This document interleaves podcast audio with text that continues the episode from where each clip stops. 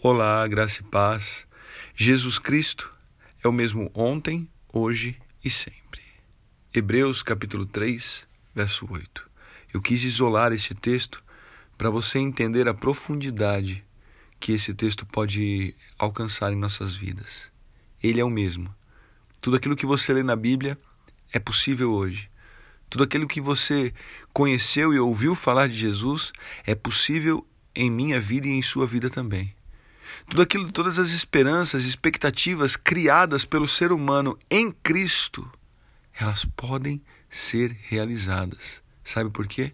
Porque Jesus Cristo é o mesmo, ontem, hoje e sempre. Eu sempre convido você a ler a palavra de Deus, porque o versículo que segue, no verso 9 de Hebreus 3, diz assim: Não se deixem levar pelos diversos ensinos estranhos é bom que o nosso coração seja fortalecido pela graça e não por alimentos cerimoniais, os quais não têm valor para aqueles que os comem. Nós precisamos entender que Jesus, ele não fica vagando em ensinos que muitas vezes têm nos trazido confusão, têm nos levado a, a, a perturbações. Será mesmo que é com esse voto? Será mesmo que é com essa prática? Será mesmo que eu preciso desse sacrifício? Você precisa crer. Porque, como diz aqui no verso 8, ele é o mesmo ontem, hoje e sempre.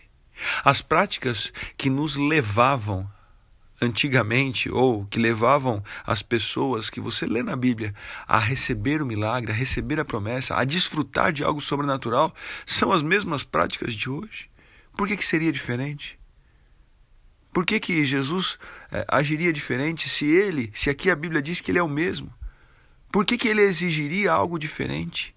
Nós devemos ser fortalecidos pela graça, por aquilo que, que por a, um favor que nós não merecemos, por uma bênção que nós não merecemos. Eu oro para que você entenda isso. Eu oro para que você, para que esse essa revelação tão simples do verso 8 recaia sobre você. Assim como ele não mudou, as exigências de fé também não mudaram. Descanse. Então somente creia. Hoje nós temos culto às 19 horas na Avenida Francisco de Paula Leite, número 800. Você que não frequenta nenhum ministério é meu convidado. Eu sou o pastor Renato, da comunidade Cultura Real de Indaiatuba. Um grande abraço. Tenha um excelente domingo que ele te abençoe. Em nome de Jesus.